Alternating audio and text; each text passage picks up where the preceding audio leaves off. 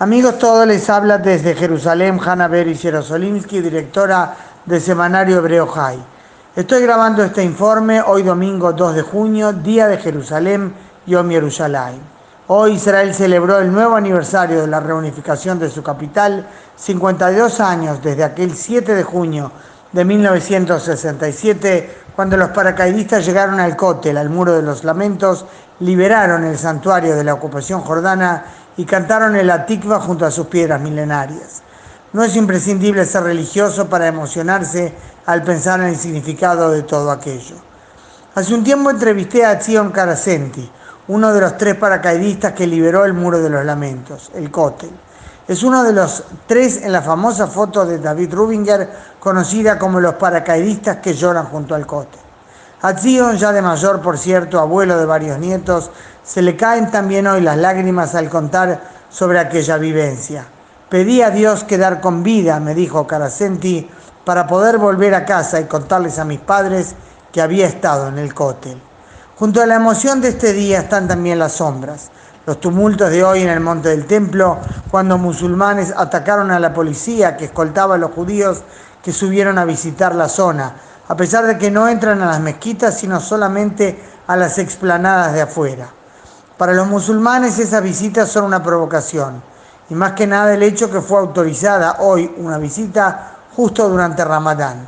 El hecho es que todo el mes no hubo visitas de judíos precisamente por ser Ramadán, pero hoy se decidió sí permitirla por ser el Día de Jerusalén. Es un tema muy delicado, con varias aristas, por cierto. Por un lado, es indudable que ese lugar es sagrado para 1.500 millones de musulmanes en el mundo y solo quien está fuera de juicio puede concebir siquiera coartar el derecho musulmán de orar en el lugar. Claro está que la policía israelí tiene una, la, policía y las autoridades todas tienen una política bien clara, respetar absoluta, absolutamente la libertad de cultos.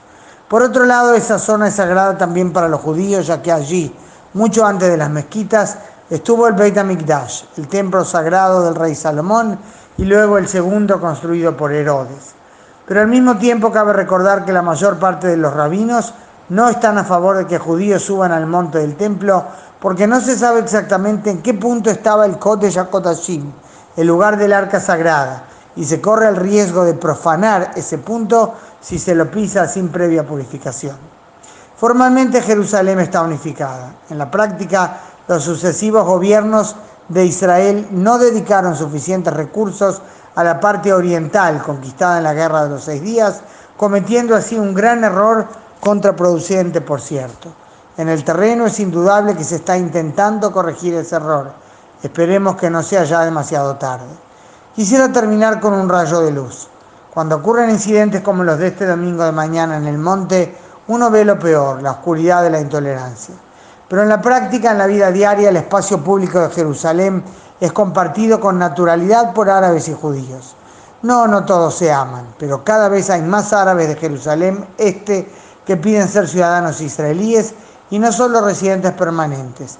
Por televisión hablan solo los extremistas. En la vida diaria hay cada vez más interés en la integración. Diga lo que diga el mundo, Jerusalén es la capital de Israel. Nunca lo fue de ningún otro pueblo. Tampoco gobiernos musulmanes la convirtieron en su capital cuando la ocuparon. Yo personalmente espero que se sepa combinar siempre la necesidad de recordar que no estamos solos con los legítimos derechos históricos de Israel en su capital. Hanna Beris Jerosolimsky desde Jerusalén, hoy domingo 2 de junio.